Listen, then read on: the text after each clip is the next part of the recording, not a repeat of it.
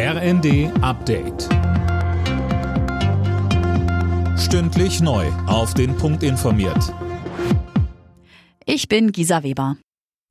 Aus dem belagerten Stahlwerk im ukrainischen Mariupol sind alle Frauen, Kinder und Ältere in Sicherheit gebracht worden. Das teilte die Regierung in Kiew mit. Fabian Hoffmann berichtet. In den vergangenen Tagen war es nach ukrainischen Angaben bereits gelungen, über 500 Zivilisten aus der Stadt und dem Stahlwerk rauszuholen. Nach wie vor sind auf dem Gelände hunderte ukrainische Soldaten, die sich dort verschanzt haben. Es ist die letzte Bastion des ukrainischen Militärs in Mariupol.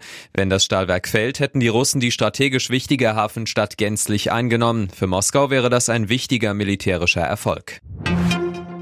Im Kampf um die Rettung der im Azov-Stahlwerk in Mariupol festsitzenden ukrainischen Soldaten wendet sich Kiew jetzt an Ärzte ohne Grenzen.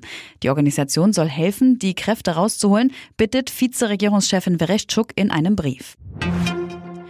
Bundeskanzler Scholz will sich heute in einer Fernsehansprache an die Menschen wenden. Sönke Röhling, dafür gibt es gleich zwei Anlässe. Ja, einmal das Ende des Zweiten Weltkriegs heute vor 77 Jahren und dann den Krieg in der Ukraine. Dass jetzt wieder Krieg in Europa geführt wird, sei sehr bedrückend, so eine Regierungssprecherin.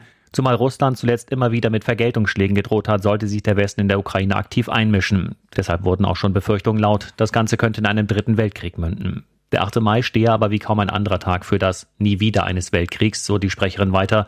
Ein Grund mehr für Scholz, heute diese Ansprache zu halten.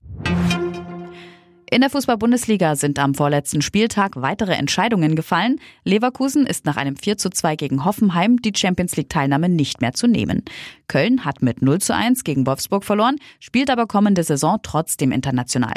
Ebenso wie Union Berlin nach einem 4 zu 1 in Freiburg. Die Berliner Hertha hat den Klassenerhalt durch ein 1 zu 2 gegen Mainz weiter noch nicht sicher.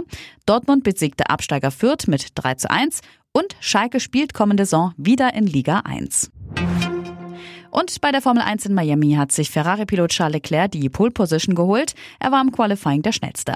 Zweiter wurde Teamkollege Carlos Sainz und Max Verstappen im Red Bull startet von Platz 3. Alle Nachrichten auf rnd.de